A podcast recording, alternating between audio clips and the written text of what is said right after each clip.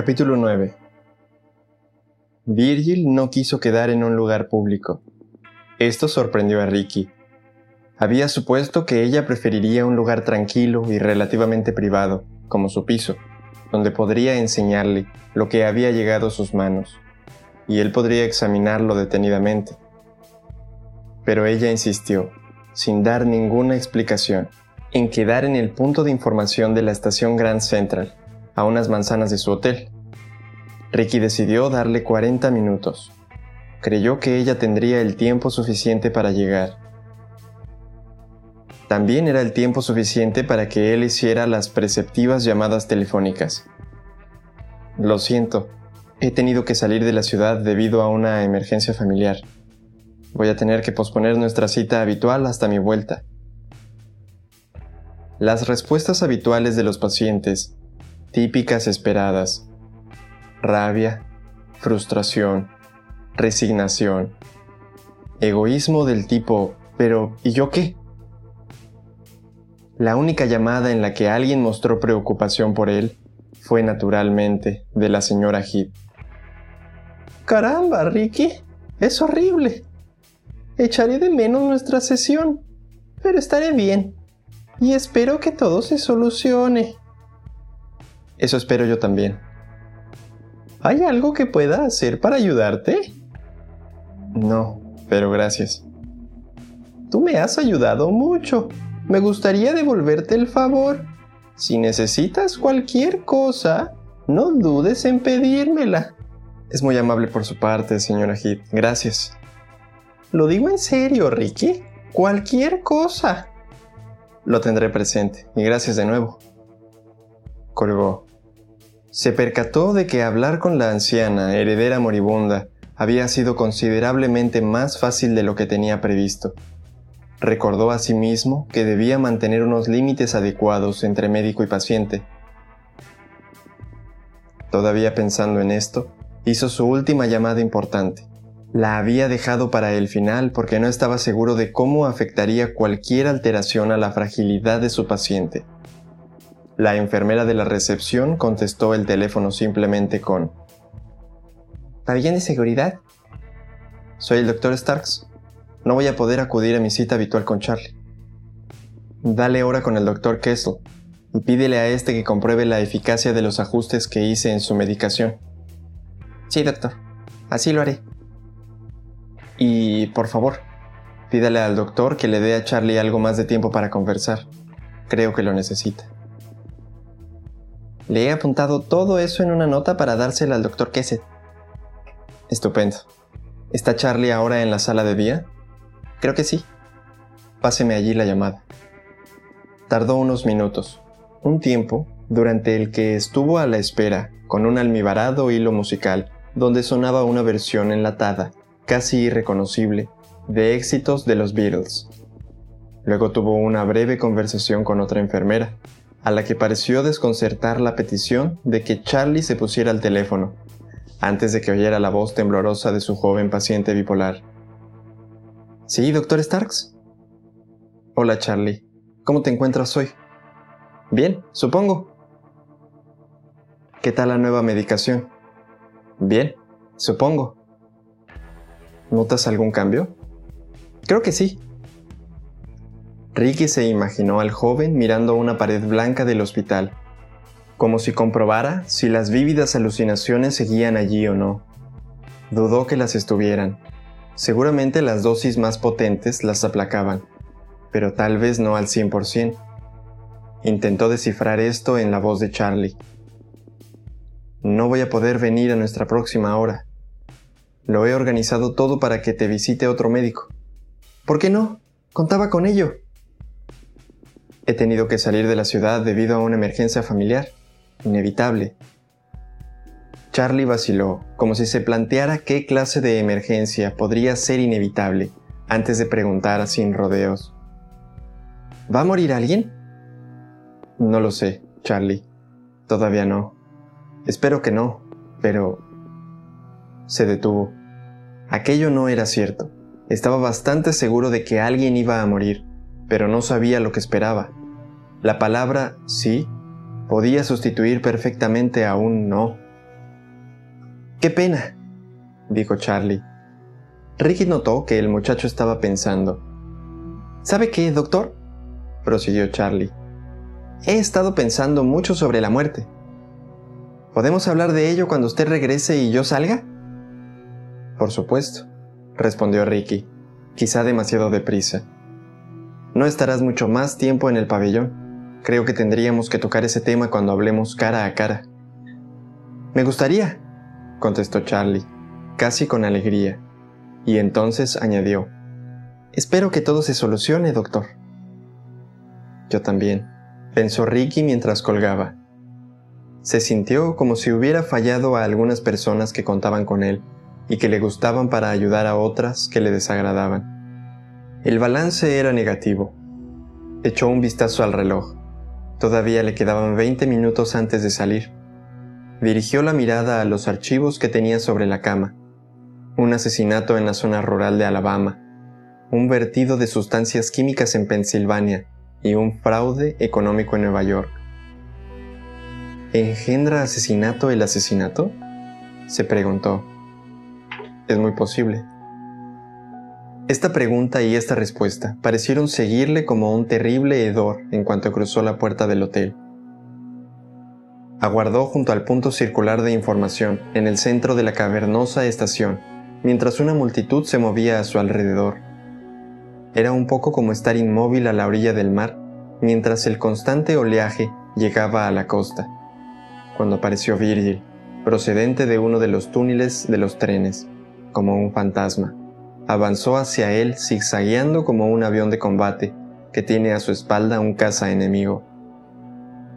Cuando estuvo a unos metros de Ricky, señaló en silencio con la cabeza una gran antesala en la que había hileras de bancos de madera marrón donde sentarse a esperar. La siguió discretamente y esperó hasta que ella se dejó caer en el banco más vacío que había. En una punta, un indigente farfullaba una retalía de miedos y alucinaciones, de modo muy parecido al hombre que había visto en el metro.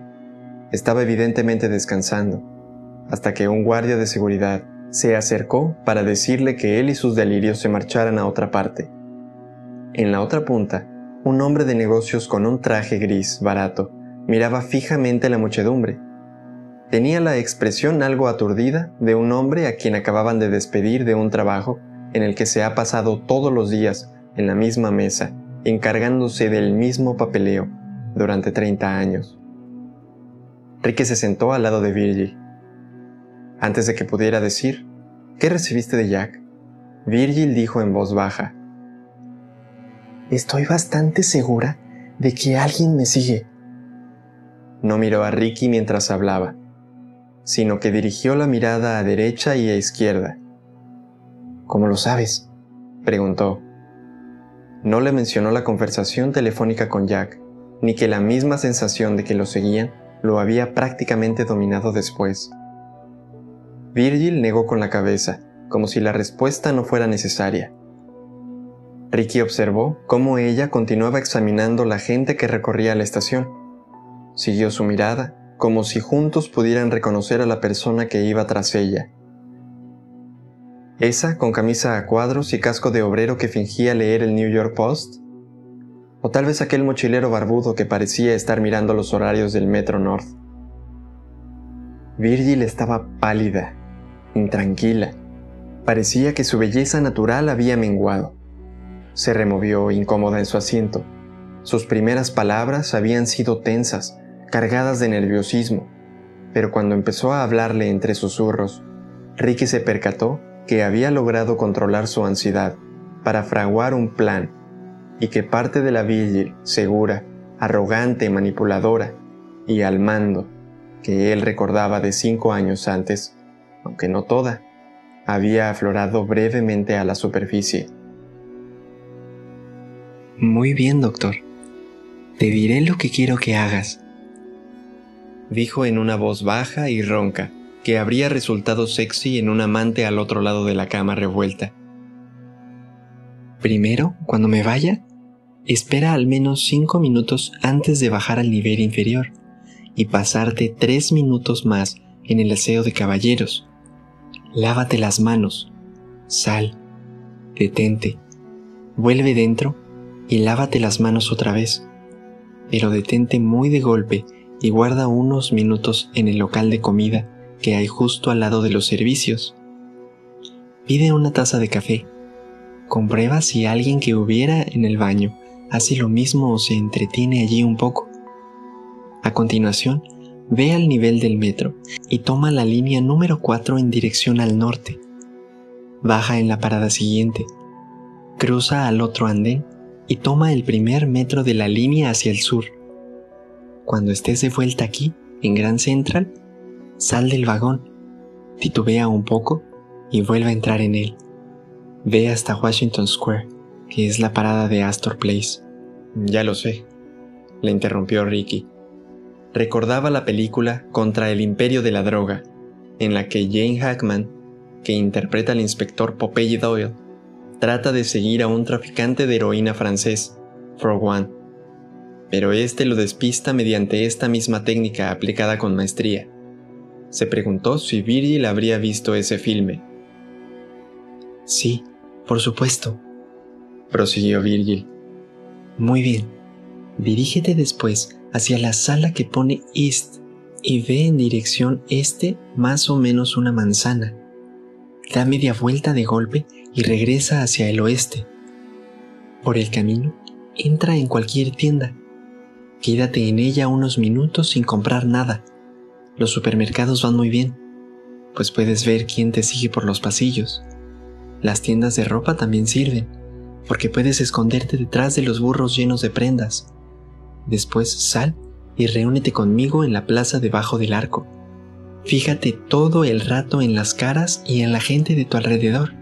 Mantente alerta. Hazlo constante. Bastante elaborado, sinuoso como si fuéramos espías. ¿Y tú? Yo haré más o menos lo mismo en una dirección completamente distinta. Lo interrumpió Virgil. Pero acabaré en el mismo sitio para encontrarme contigo. Entonces hablaremos. Si alguien me sigue y lo detecto, sacude la cabeza y me largaré. Más tarde te llamaré al hotel y volveremos a quedar. De acuerdo, pero... Mira el reloj. Nos veremos aproximadamente en unos 67 minutos en el parque. ¿Esto parece excesivo? Sí, ya lo parece, Ricky. Pero a ti no te han pedido que mates a nadie, especialmente a tu hermano, aunque ya sé que no tienes ninguno al que matar. Así que compláceme. De repente su tono era electrizante. Imagino que un profesional dijo Ricky pasado un momento. Claro, lo interrumpió Virgil de nuevo, ligeramente irritada. Evidentemente, no se puede despistar a alguien entrenado en técnicas de vigilancia con todos estos giros y vueltas. Aún así, es difícil que una sola persona logre seguirte sin ser detectada, si estás alerta. Por otro lado, si a ti o a mí nos siguen un equipo de personas, Seguirán turnando para hacerlo, ya lo sé. Pero, ¿crees que el hombre que quiere matar a mi hermano posee esta clase de entrenamiento? Todavía no lo sé. Puede que sí, puede que no. ¿Crees que alguien le ayuda? Tampoco lo sé, pero lo dudo. Bueno, a lo mejor lo descubrimos porque no puede seguirnos a los dos a la vez. Y si puede, bueno, eso nos dirá algo, ¿no? Ricky iba a responder, pero Virgil no le dio tiempo de hacerlo. Nos dirá que es capaz de obrar milagros, dijo. Y con este toque de cinismo, sin esperar respuesta, se levantó, echó un vistazo a su alrededor para examinar a la gente como si tuviera que observar cada cara en busca de algún indicio que delatara a un posible homicida, y después se marchó rápidamente, con la espalda muy erguida y su habitual sensualidad desechada como un envoltorio vacío. A los pocos segundos, Ricky la perdió de vista mientras ella zigzagueaba de nuevo, de modo imprevisible, entre la gente que abarrotaba la estación. Espera cinco minutos, le había dicho. Y así lo hizo. Era la única parte de su laberíntico plan que había decidido llevar a cabo. Si alguien iba a seguirlo, La idea de despistarlo no tenía demasiado sentido. Era mejor encontrar una forma de verlo. Así que continuó esperando. Una parte de Ricky deseaba haber seguido a Virgil. Los cinco minutos ordenados pasaron. Prescindió de la visita indicada al aseo de caballeros, la parada para tomar café y el plan de dar un paseo al norte y dos al sur en el metro. Se limitó a quedarse sentado en el banco, lanzando miradas de un lado a otro, intentando encontrar a alguien igual de paciente, algo que era difícil en una sala de estación de tren, en la que la mitad de la norma era esperar y la otra darse prisa. Un centenar de personas podría estar vigilándome. Nadie me está vigilando, se dijo. Notaba la tensión en cada músculo de su cuerpo. En la punta del banco, el hombre triste del traje gris se levantó por fin y se dirigió penosamente hacia los trenes de cercanías. Unos minutos después, Ricky vio que el hombre que deliraba había visto que un guardia de seguridad se le acercaba con pinta de estar harto de su presencia, así que también se levantó y se marchó tambaleante a la calle. Caminaba como un buque contenedor mal equilibrado. Habían pasado más de 30 minutos, de modo que salió tras el hombre que deliraba, se encaminó hacia la puerta de taxis y se subió al primero que había en la cola. A Washington Square, pidió. Pero quiero que me deje un poco antes de llegar. El taxista, que llevaba una espesa barba negra y un turbante púrpura, asintió. Puso el taxímetro en marcha y subió el volumen de la música que sonaba por la radio. Ricky se dirigió al sur, escuchando una especie de soft rock indio pakistaní, con voces agudas y muchos platillos. El taxista daba golpecitos al volante para seguir el ritmo de la melodía, y solo de vez en cuando tocaba el claxon. Ricky quería mirar por la luneta trasera para ver si lo seguían, pero sabía que era inútil. Seguramente habría un montón de taxis amarillos zumbando por la calle. Tenía otra idea en mente. A unas cuantas manzanas de la plaza, se inclinó hacia adelante y le dijo al taxista, Aquí está bien. El taxista se paró junto a la acera derecha. Ricky pagó deprisa y bajó del taxi. Esperó un instante y entró a toda velocidad en el edificio de la esquina. Formaba parte de The New School for Social Research, una institución neoyorquina con la que estaba algo familiarizado. Aquella era la sede de las oficinas que albergaba la administración y la ayuda financiera, y estaba lleno de estudiantes. Además, estaba situado en una esquina, por lo que Ricky podía entretenerse en la zona del vestíbulo mirando quién entraba por las puertas que tenía detrás, observando a todo el mundo, para ver si alguien podría parecer algo fuera de lugar. Aguardó. Nadie. O mejor dicho, Nadie que no pareciera saber a dónde iba. O mejor dicho, nadie que agachara la cabeza o se volviera al ver que él estaba en un rincón observándolo. Siguió aguardando. Era como contar los segundos antes de una explosión. Finalmente, convencido de que nadie lo había seguido al interior del edificio, recorrió un pasillo adyacente. Había otra salida que daba a la calle lateral Agachó la cabeza y cruzó deprisa esa amplia puerta, esquivando a un par de universitarios que entraban enfrascados en una conversación, con los brazos cargados de libros. No vaciló, simplemente bajó la calle a toda prisa. Al llegar a la esquina, tendría que haber doblado a la izquierda, hacia Washington Square, pero no lo hizo, sino que dobló a la derecha y dio una vuelta completa a la manzana. Cuando estaba a punto de llegar de nuevo a la Quinta Avenida, a pocos metros de donde lo había dejado el taxi, se detuvo y pasó unos minutos observando a toda la gente que había en la calle, detrás de él y en la otra acera. Después avanzó, dobló la esquina. Se detuvo y realizó la misma inspección de la parte delantera del edificio. Dejó que su mirada recorriera también a todos los que estaban al otro lado, como si mágicamente fuera capaz de memorizar cada rostro. Finalmente, al ver que nadie que él creyera que podía ser Jack el destripador del oso Parrington, o al decir que todo el mundo podría hacerlo, se dirigió hacia la plaza. Se dio cuenta de que en el pasado había aprendido a ser un criminal. Quizá no uno de verdad, pero tal vez uno pasable. La oyó antes de verla. Ricky. Estaba a un lado, cerca del arco que había en la entrada de la plaza. Ahora llevaba unas gafas de sol oscuras y una gorra vieja de los Yankees de Nueva York, que no había lucido en la estación de tren. Cerca de ella, un hombre alto y enjuto, que estaba jugando al trile en una misita plegable, había congregado a un grupo de gente a su alrededor. Su tono cantarín seguía el ritmo que usaba para mover las cartas. Por allí pasaban jóvenes, algunos paseando tomados del brazo, otros con la típica prisa de los estudiantes de la Universidad de Nueva York que llegan tarde a clase.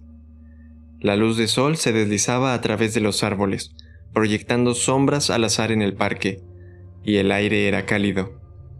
Había gente paseando perros, unas cuantas mujeres empujando sillas de paseo y un aspirante a cantante folk desmelenado tocando la guitarra. Otro hombre, a unos 30 metros de distancia, cantaba La Donna Immobile de la ópera Rigoletto de Verdi en voz de grito. Abría los brazos como si aceptara un abrazo del cielo. Era más bien un esquizofrénico que recordaba algo de su formación en música clásica. Apartó los ojos de él y observó a Virgil, que se le acercaba rápidamente. ¿Algún problema? preguntó ella. Ninguno. ¿Estás seguro? No contestó. ¿Alguna observación? Era una pregunta extraña, pero sabía qué quería decir, y no tenía nada que ver con la ópera, la locura o el trile. Significaba, ¿has visto a alguien que pudiera ser Jack? No.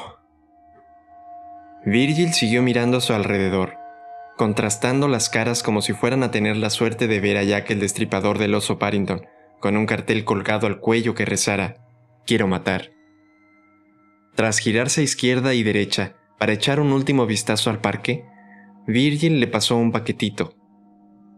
Me dejaron esto en el teatro. ¿Te lo dejaron? ¿Quién? Un servicio de mensajería. No sé cuál. Seguramente uno en bicicleta. Nadie lo preguntó ni le prestó atención. Lo que es típico. Ya sabes cómo es el teatro todo el mundo cree que su trabajo es mucho más importante que el de los demás y que no se le puede molestar en aquel momento con algo mundano. La ayudante que estaba en la puerta firmó y lo dejó en una mesa de un camerino. Y ahí estaba cuando yo llegué. Era el mismo método mediante el cual le habían hecho llegar el móvil. No dijo nada al respecto. ¿Lo has mirado? preguntó a Virgil. Ella se bajó un poco las gafas de sol y le dirigió una mirada gélida por encima de ellas. ¿Tú qué crees? No tuvo que añadir, por supuesto que sí. ¿Y? Míralo y dime qué debería hacer. Le entregó un sobre acolchado de papel manila. Ricky notó que contenía un CD. Mira hacia allí, a tu izquierda, pidió Virgil despacio tras dar un paso hacia atrás y señaló con la cabeza en esa dirección.